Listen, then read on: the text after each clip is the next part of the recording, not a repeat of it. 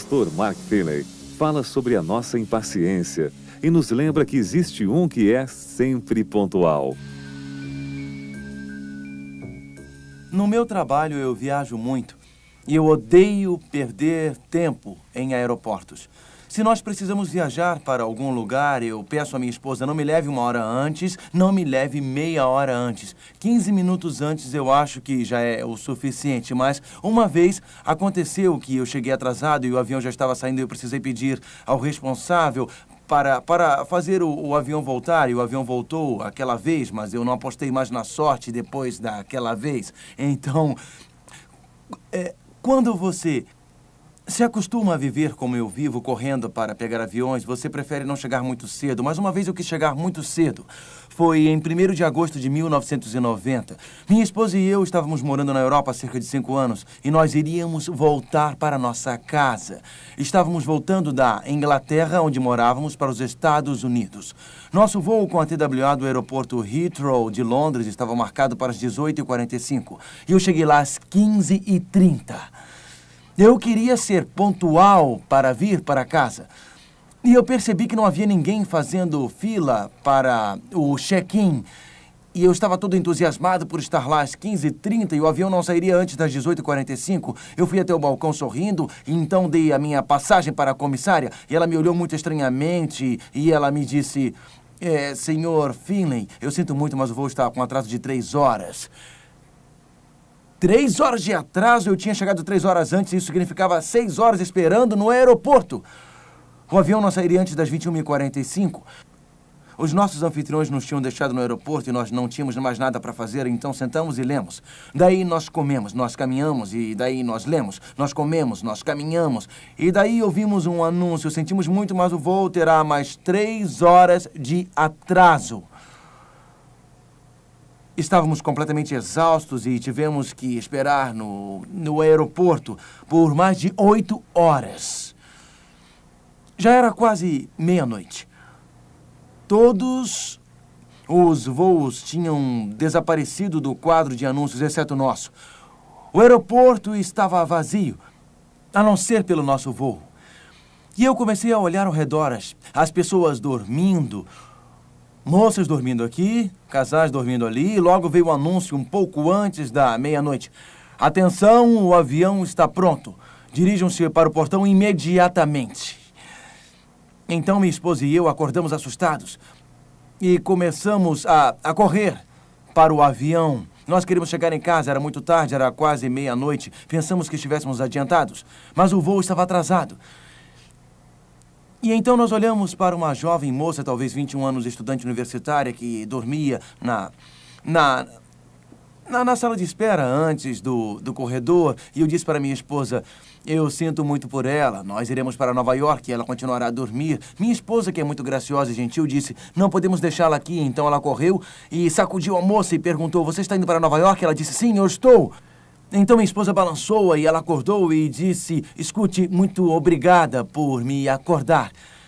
E embora aquele voo estivesse atrasado, aquela garota ficou muito feliz por ter sido acordada para poder viajar. Há mais de dois mil anos, quando Jesus veio aqui, ele prometeu que iria voltar. E a volta de Cristo está atrasada, mas acontece que este atraso é só para nós, não é para Deus. Porque o que Deus faz é sempre pontual. Peguem suas Bíblias e abram em Daniel capítulo 9. O nono capítulo de Daniel revela, talvez mais claramente do que em qualquer outra parte da Bíblia, que Deus é sempre pontual. Os planos de Deus não se adiantam ou se atrasam. Podemos ver e pensar que a volta de Cristo a esta terra está atrasada. Mas Deus tem um esquema divino para cada evento. Nós sabemos que a Bíblia não nos diz o dia da volta de Jesus, nem a hora da vinda de Jesus, mas a Bíblia nos indica que as profecias divinas acontecem exatamente como ele profetizou. Estudaremos neste momento o exato momento ou período de tempo em que o final do tempo começou. A Bíblia não nos diz a data exata do fim, mas, mas ela nos mostra eventos que aconteceriam no panorama da história e nos mostra quando o tempo do fim iria começar. Peguem suas Bíblias e abram em, em Daniel capítulo 9. No primeiro ano de Dario, filho de Assuero, da linhagem dos Medos, o qual foi constituído rei sobre o reino dos caldeus. Esperem um momento, qual seria este ano, o primeiro ano de Dario? Vocês lembram-se que os Medo-Persas, eles derrotaram, os Medo-Persas derrotaram os babilônios. E o Império Babilônico foi derrotado, lembram-se em que ano? 539. Então, o primeiro ano de Dario foi em 539. Daniel foi levado como prisioneiro em 605 a.C., com 17 anos de idade. Então, a esta altura, Daniel deveria ter 83 ou 84 anos, quase, quase no fim da vida. É, verso 2. No primeiro ano do seu reinado, eu, Daniel, entendi pelos livros que o número de anos de que falara o Senhor ao profeta Jeremias, em que haviam de durar as assolações de Jerusalém, era de 70 anos. E Daniel estudava a Bíblia. E como prisioneiro na Babilônia, Daniel estava estudando as profecias de um profeta. Que profeta era esse? Vamos ver, está escrito aqui: Jeremias. E Jeremias tinha profetizado que quando Babilônia derrotasse Jerusalém, o cativeiro seria de aproximadamente 70 anos. E Daniel sabia disso, ele sabia que a profecia estava acabando, e, e, ele sabia, ele sabia que o grande Deus sempre mantém a sua promessa. Daniel sabia que os planos de Deus não se adiantam nem se atrasam. Daniel sabia que Deus é o guardador de promessas e que ele tem um esquema divino. Mesmo assim, Daniel estava preocupado, porque ele não via o cumprimento da profecia. E por isso Daniel começou a orar. Em Daniel capítulo 9, do verso 3 ao verso 20, lemos a oração de Daniel. Daniel estava preocupado. Ó oh, Deus, livra meu povo do cativeiro dos babilônios. Ó oh, Deus, ajuda a Dario a aprovar um decreto que dá liberdade ao meu povo. Então Daniel começa a orar, verso 3. Voltei o meu rosto ao Senhor Deus para o buscar com oração e súplicas, com jejum, pano de saco e cinza. Orei ao Senhor meu, meu Deus. Confessei e disse: Ó oh, Senhor, Deus grande e temível, que guardas a aliança e a misericórdia para com os que te amam e guardam os teus mandamentos. Os 70 anos de cativeiro estavam, enfim, acabando. Deus tinha um plano divino. Daniel agradece a Deus por guardar a aliança. Os seres humanos não conhecem o que o futuro traz, mas Deus sabe. Os seres humanos não possuem poderes ou autoridade ou força para alterar o futuro pouco nós podemos fazer para alterar o grande panorama de todos os acontecimentos através dos séculos e milênios. Mas o grande Deus do céu é muito sábio e sabe o que fazer, e é forte bastante para completar isso. Então Daniel ora e diz: pecamos e cometemos iniquidade. Ele nos dá um relato dos pecados de Israel. E então Daniel passa a lidar com o que eu chamo de a lei da causa e efeito. Deus cumpre as suas promessas. Aqui você vê a lei da causa e do efeito. Você acha em Daniel capítulo 9 e verso 13. Como está escrito na lei de Moisés, todo este mal nos sobreveio. Apesar disso, não temos implorado o favor do Senhor nosso Deus para nos convertermos das nossas iniquidades e nos aplicarmos a tua verdade. Por isso o Senhor cuidou em trazer sobre nós o mal e o fez vir sobre nós. A lei da causa e do efeito diz simplesmente isto: quando qualquer pessoa, qualquer família, qualquer nação, conscientemente e voluntariamente deixa o Senhor, eles perdem as bênçãos divinas de Deus e a sua proteção divina. E, em consequência, a proteção divina de Deus é rejeitada. Então, Suas vidas se enchem de preocupações, tristezas e destruição que não existiriam caso eles não tivessem escolhido esta situação de rebeldia. Deus é tão amoroso que ele não pode provocar as preocupações e tristezas. Ele não provoca os nossos. O não provoca os divórcios, não provoca acidentes de carro. Com nossa rebeldia, nós abandonamos as suas bênçãos, nós abandonamos a sua proteção divina. E o diabo tem permissão para causar problemas que ele não poderia se nós estivéssemos em outra situação.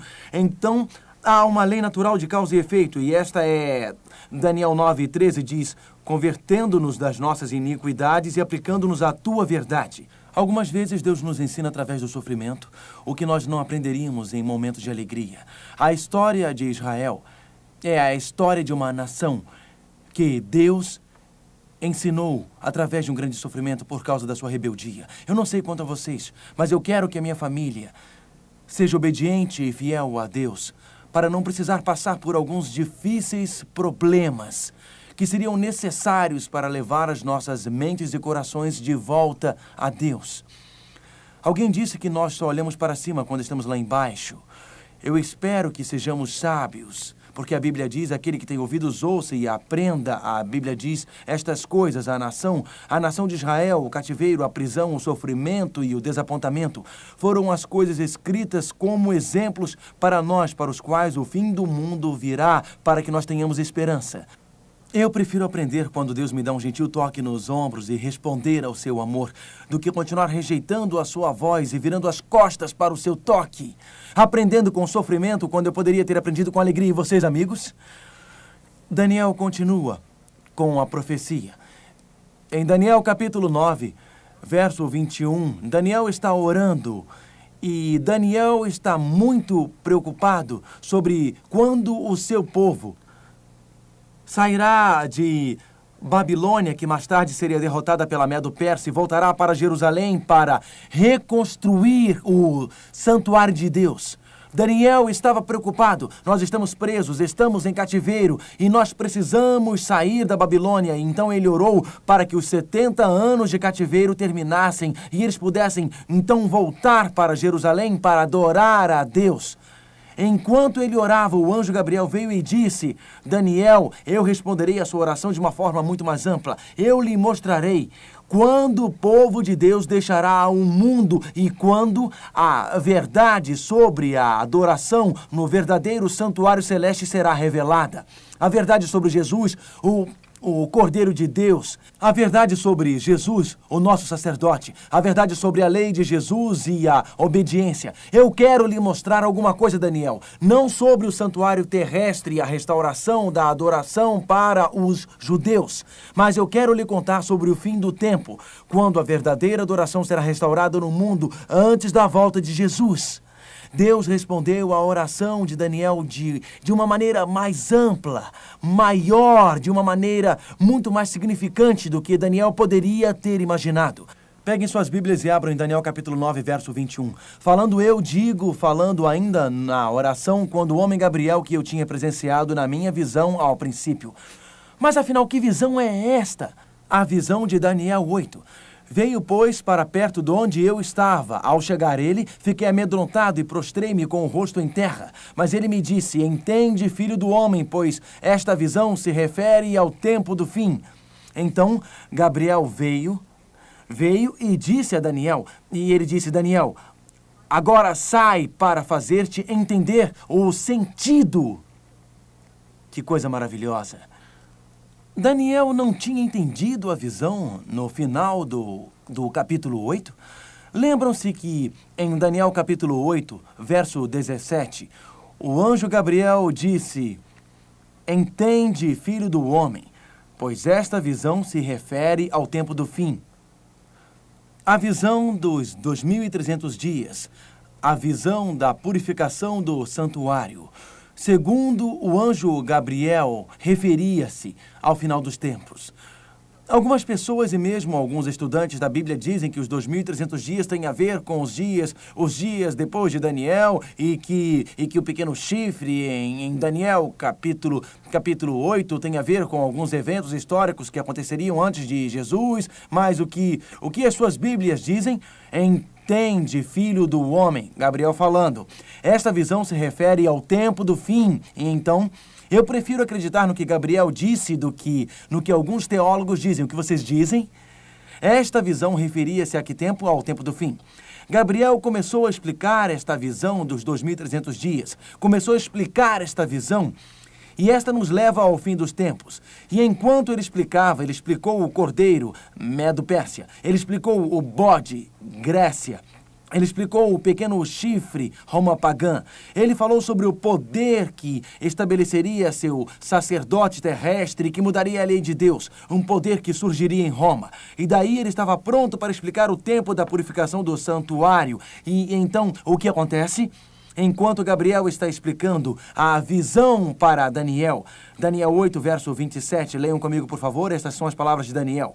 Espantava-me com a visão e não havia quem a entendesse. O último verso em Daniel capítulo 8, é, Daniel disse: Eu, Daniel, enfraqueci e estive enfermo. Espantava-me com a visão e não havia quem entendesse. Quem estava explicando a visão para Daniel? Quem estava fazendo isso? Digam-me. Gabriel. E enquanto Gabriel estava explicando para, para Daniel o que acontece com Daniel, ele o quê? Desmaiou. E Daniel entendeu a visão no fim do capítulo 8. Entendeu sim ou não? Não, não, nem mesmo Daniel entendeu. Então, Daniel, no capítulo 9, Daniel está orando e ele está pensando sobre o cativeiro de Israel e, e, ele, e ele está orando para que Deus o ajude a entender o mistério sobre os judeus, o seu cativeiro e a purificação do santuário. E ele não entendeu os 2.300 dias, nem o que está acontecendo. Verso 22.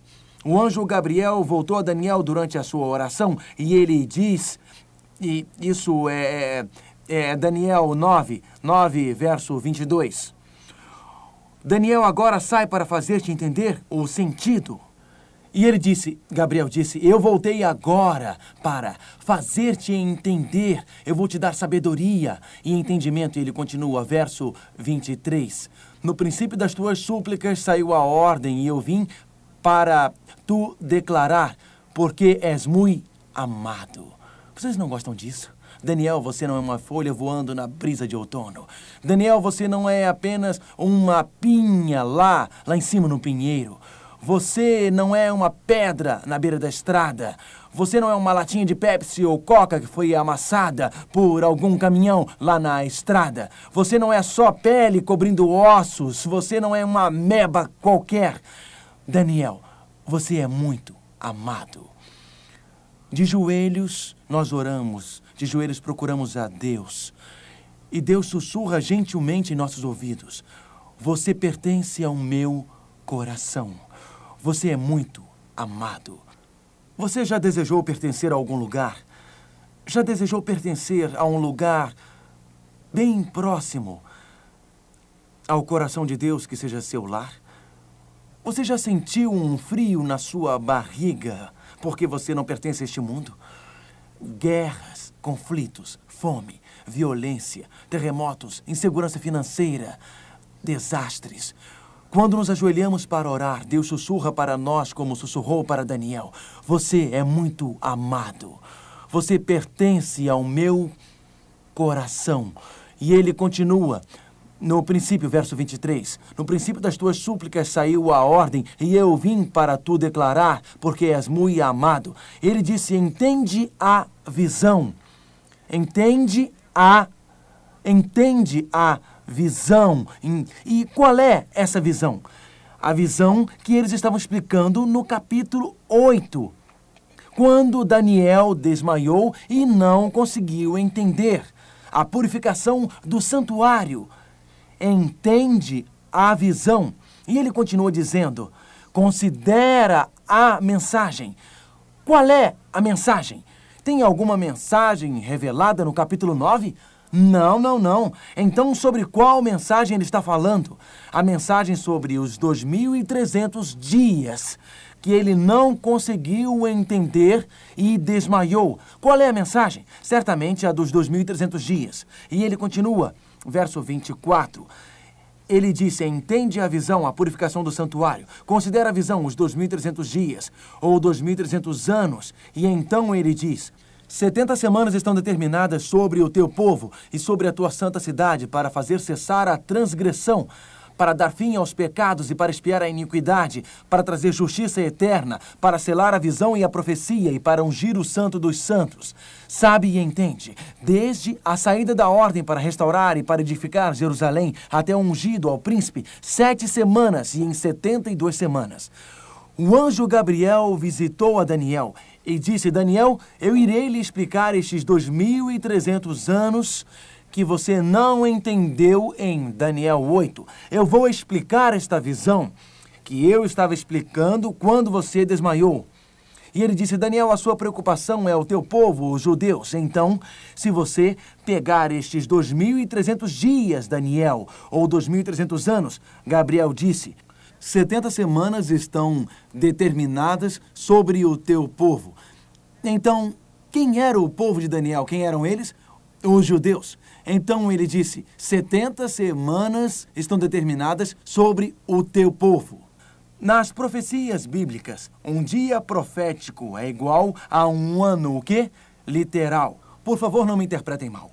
Na Bíblia, quando se fala de um dia, é um dia. Um dia não é um ano, não é dez anos, não é cem anos, não é mil anos. No livro de Gênesis diz: tarde e manhã foram o quê? O primeiro dia, este é um dia, um período de 24 horas. Jonas na barriga da baleia, três dias e três noites, e assim Cristo estaria no ventre da terra. Portanto, isto é dia, um dia é um dia, segundo a Bíblia. Então, Jesus morreu na sexta e no terceiro dia ele foi ressuscitado. Agora, na Bíblia, um dia é um dia. Mas quando falamos de profecias, uma profecia simbólica. É óbvio que os símbolos, todos eles são proféticos. Você já passou pela cidade e viu um leopardo com quatro cabeças, por acaso?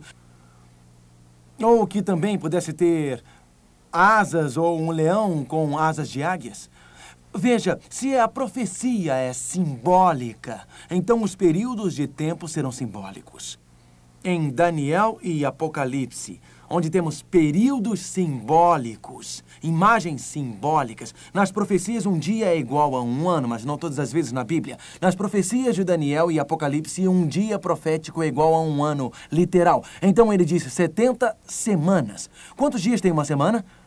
Sete, esta é uma boa classe. Quantos dias tem uma semana? Sete. Então temos 70 semanas proféticas, sete dias na semana. 70 vezes sete são o quê? 490 dias. Portanto, 490 dias fazem 70 semanas.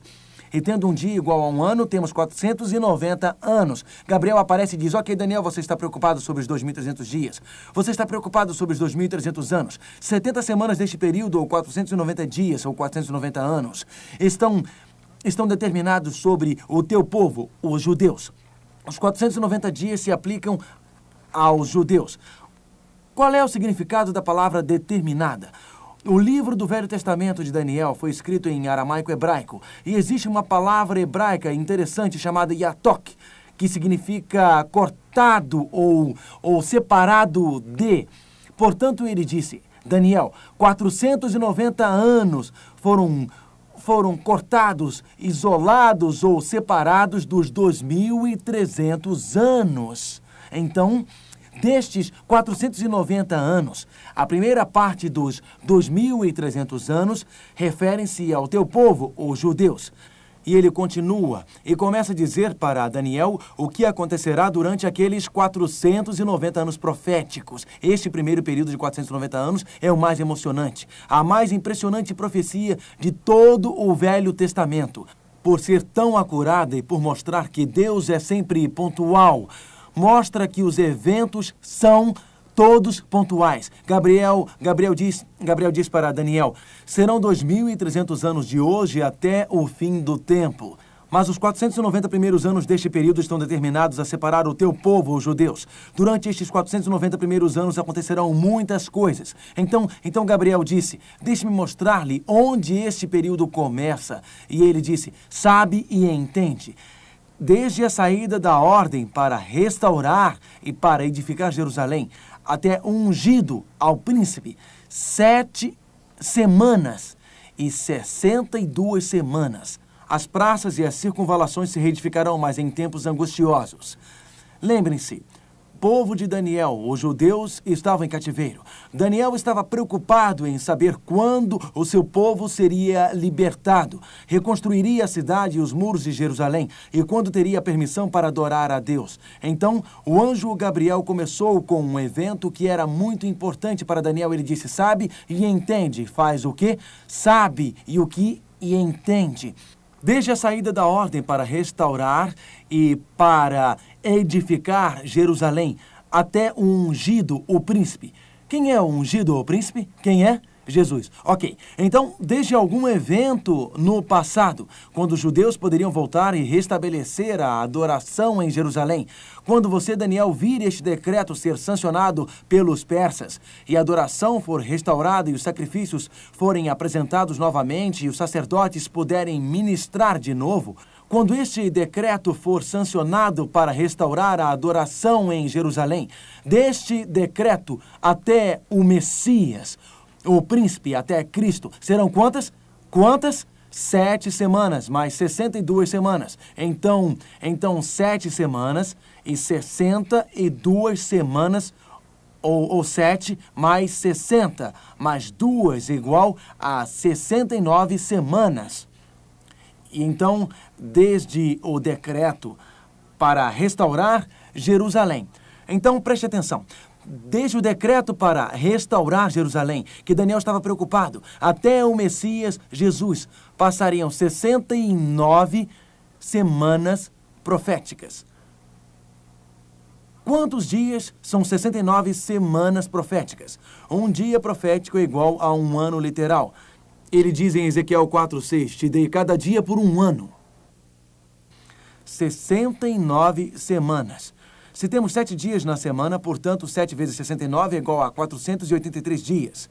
Se um dia é igual a um ano, então serão 483 anos. Então, desde o decreto para restaurar e construir Jerusalém até o Messias, Jesus Cristo, seriam 483 anos exatamente.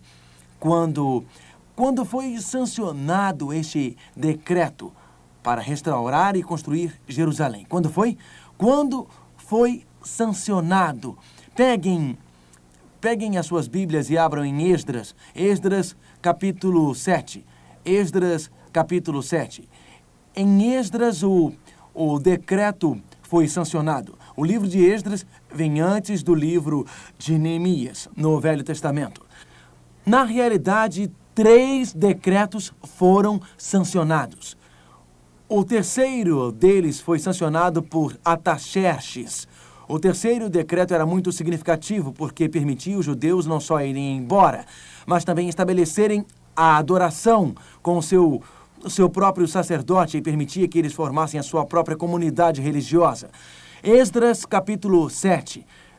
Este foi o rei Artaxerxes que sancionou o decreto. Esdras 7, verso 13. E ele disse: por mim se decreta que no meu reino todo aquele do povo de Israel e dos seus sacerdotes e levitas.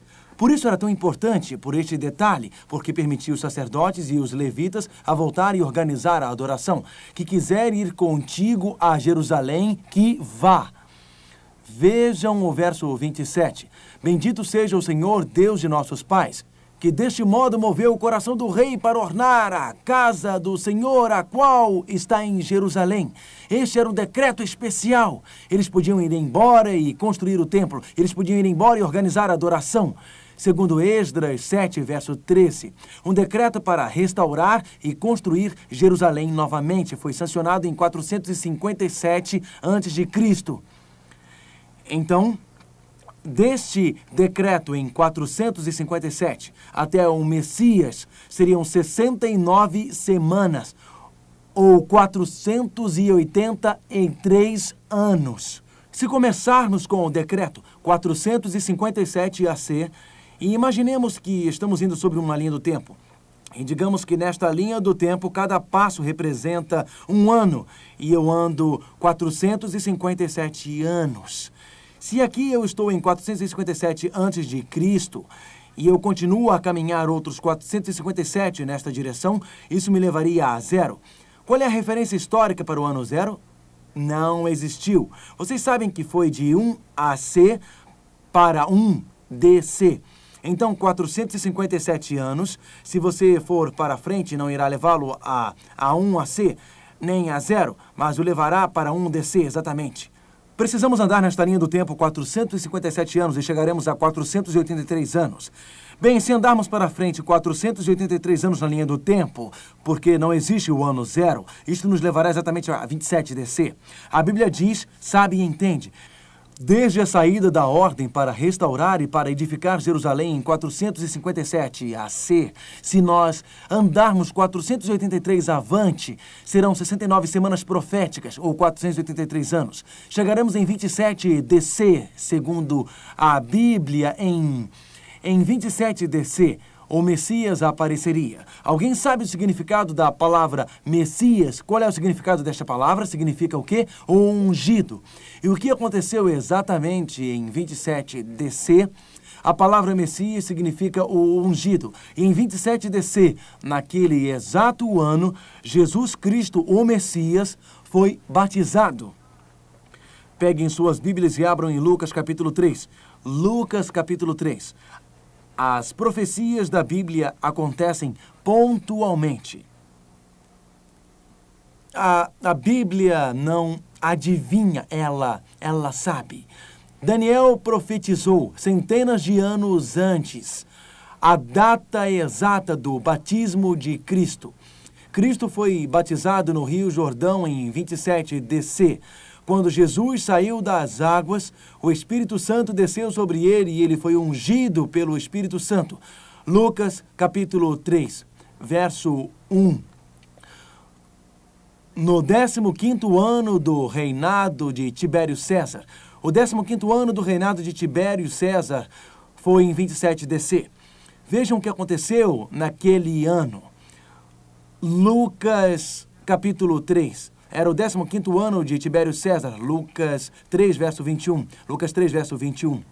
E aconteceu que, ao ser todo o povo batizado, também foi Jesus. E estando ele a orar, o céu se abriu, e o Espírito Santo desceu sobre ele em uma forma corpórea, como pomba, e ouviu-se uma voz do céu que dizia: Tu és meu filho amado, em ti me comprazo. Até o seu batismo, ele trabalhou na carpintaria com José em Nazaré. Mas aos 30 anos ele foi batizado e então começou o seu trabalho por três anos e meio como Messias. Ele foi ungido pelo Espírito Santo de Deus. A profecia bíblica de Daniel 9 profetizou isto centenas de anos antes. Mas, mas continuemos com a nossa profecia, Daniel capítulo 9. As profecias não adivinham, elas sabem. Os eventos no esquema de Deus acontecem de acordo com a sua previsão. Daniel capítulo 9. E então vamos ver o verso 25. Sabe e entende. Deus disse para Daniel: Você sabe e você entende. Desde a saída da ordem para restaurar e para edificar Jerusalém, isto foi em 457, até ungido ao príncipe, até o batismo de Cristo, quando Cristo foi separado por Deus, ungido pelo Espírito Santo, para começar o seu ministério. Serão 69 semanas ou 483 anos. Verso 26. Depois das 62 semanas, em algum momento após 27 DC, será morto o ungido. Quem era o ungido? Quem é? Jesus. Será morto. A profecia dizia quem seria morto seria o quê? Crucificado. E já não estará. Na tradução King James diz não por sua causa. Jesus foi crucificado por sua causa. Não, ele não foi crucificado por sua culpa. Ele foi crucificado por quem? Por nós. Ele morreu por nós. Depois das 62 semanas será morto o ungido. E já não estará. E o povo de um príncipe que há de vir destruirá a cidade e o santuário Automaticamente após a morte de Jesus Cristo, a cidade de Jerusalém seria destruída 70 DC por Tito. A Bíblia diz o santuário terrestre seria destruído por Tito.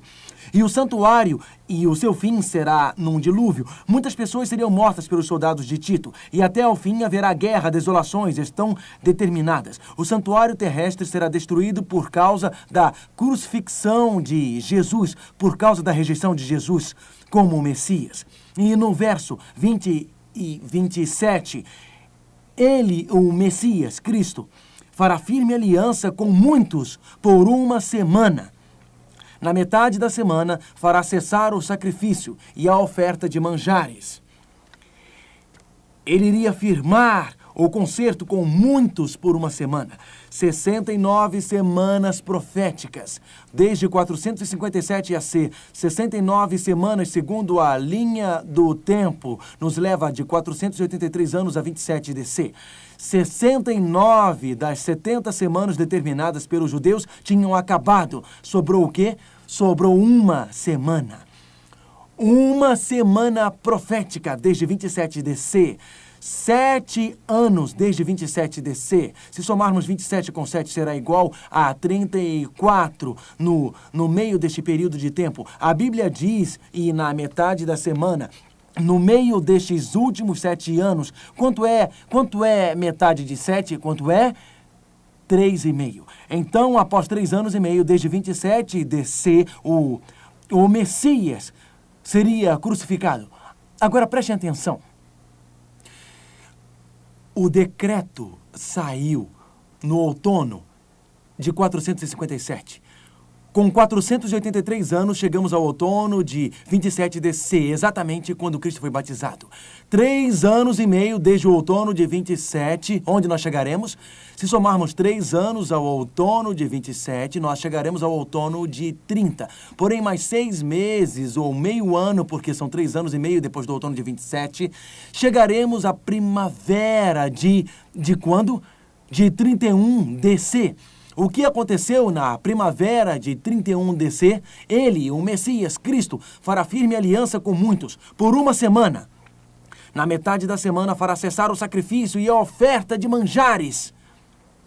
Cristo iria firmar o concerto, o eterno. O eterno, o concerto eterno seria firmado através do sangue de Cristo morrendo lá na cruz em 31 DC.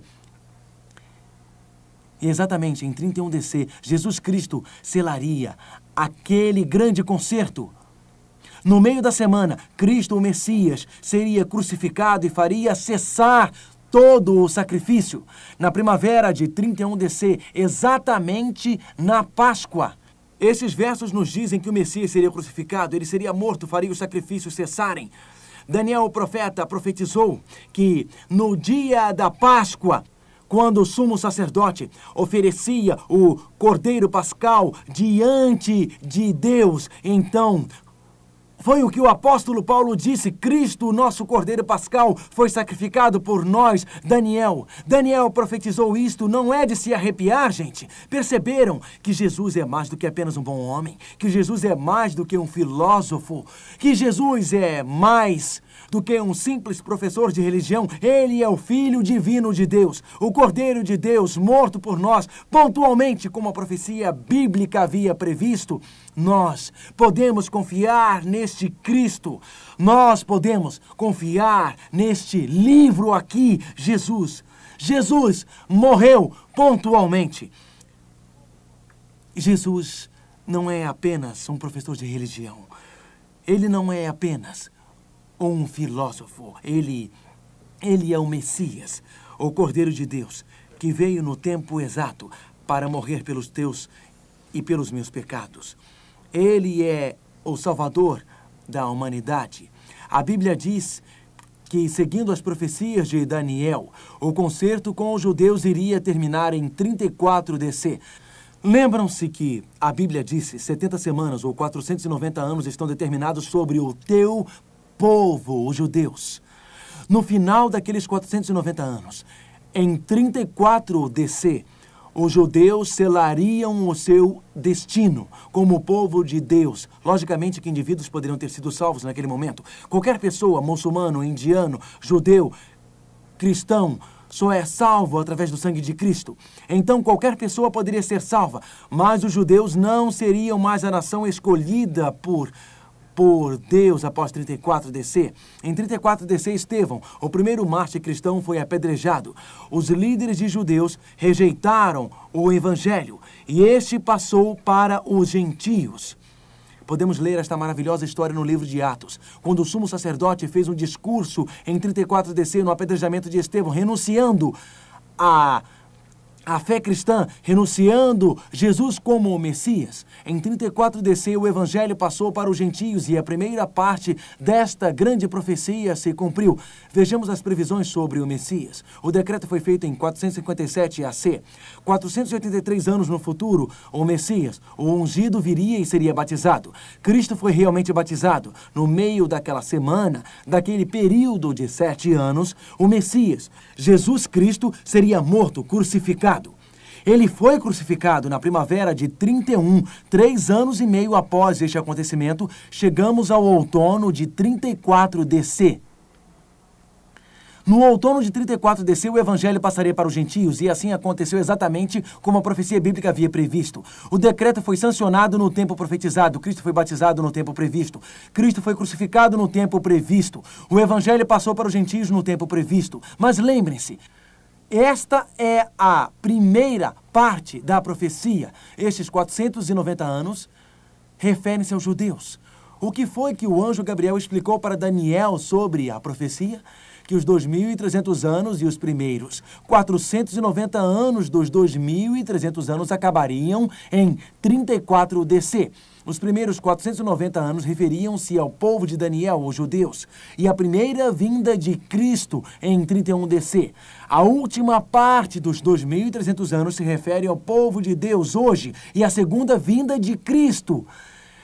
Então, Deus usou um acontecimento que nós podemos ver, a primeira vinda de Cristo, para nos mostrar o que nós não podemos ver, a segunda vinda de Cristo. E se os acontecimentos aconteceram na primeira parte da profecia, obviamente eles acontecerão durante a segunda parte da profecia.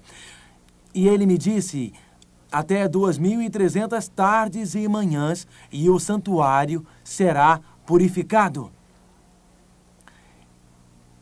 Ele disse que a purificação do santuário aconteceria no final dos tempos.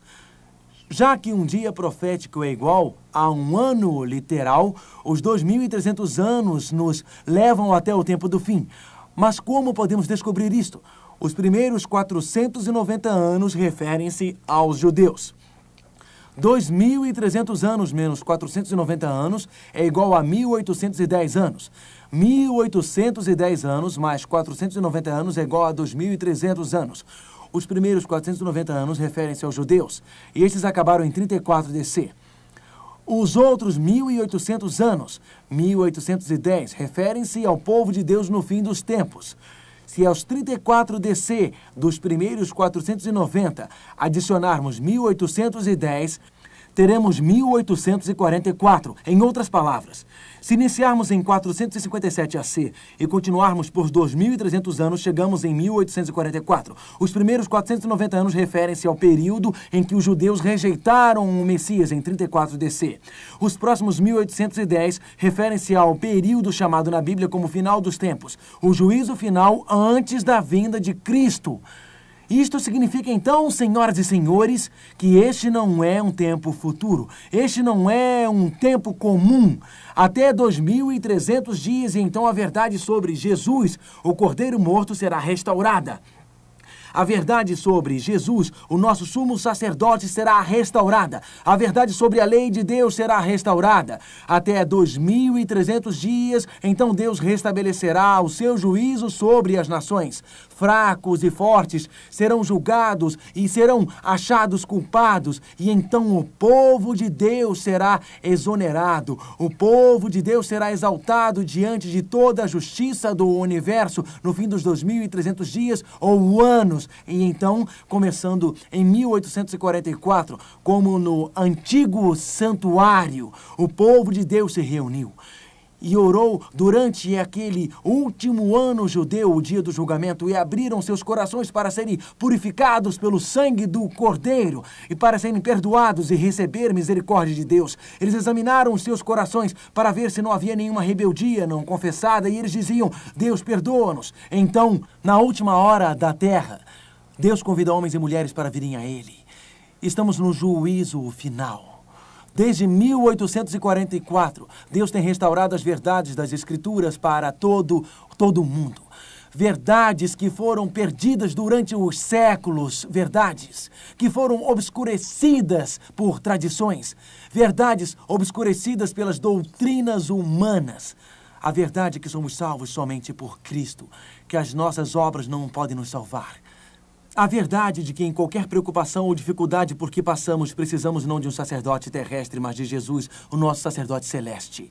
A verdade de que se nós o amarmos, permitiremos que ele mude nosso coração e escreva a sua lei em nosso coração, e escreva a sua lei em nosso coração e assim nós o amaremos. Ele escreve a sua lei em nossa mente e assim nós conhecemos toda a verdade que nos levará a obedecer a, a verdade que nos levará a servi-lo, a verdade que nos levará à fidelidade.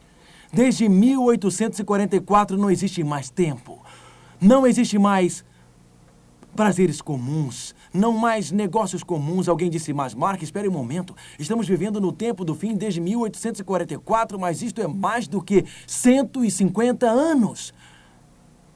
Deus disse para Noé, Noé, este mundo será destruído por uma enchente. E Noé pregou ao mundo por 120 anos. Mas a terra tem sido julgada por 120 anos porque a enchente está chegando. E nos últimos 150 anos a mensagem de Deus tem sido anunciada ao mundo e o tempo está acabando. Nós estamos nos aproximando da grande crise, estamos nos aproximando do fim do mundo, estamos nos aproximando da volta de Cristo, nos aproximando agora dos últimos momentos do tempo da eternidade. E Jesus nosso Salvador está apelando para você e também para mim. Estamos vivendo no fim do tempo. Estamos vivendo nos últimos momentos do tempo. Jesus veio como era previsto na primeira vez. Ele foi batizado em 27 DC. Ele foi crucificado em 31 DC. O evangelho passou para os gentios em 34 DC não aconteceu um só erro nas profecias. E desde 1844, o tempo está acabando. Não é um acidente que nos últimos anos a Rússia se abriu para o Evangelho. A cortina de ferro se abriu tão rapidamente como um jogo de dominó. A Polônia, Hungria, Iugoslávia, abertas para o Evangelho como um milagre divino. Deus, Deus agora está começando a abrir a China. Existe uma rachadura no muro da China. Há pouco tempo eu estive com o grande privilégio de visitar a Grande China. E quando eu estava visitando a China, eu visitei Robert Wong.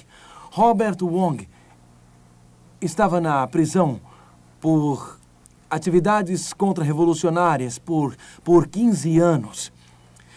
Enquanto eu sentei e conversei com ele, eu conversei com este homem que possuía tão grande fé, uma fé tão radiante.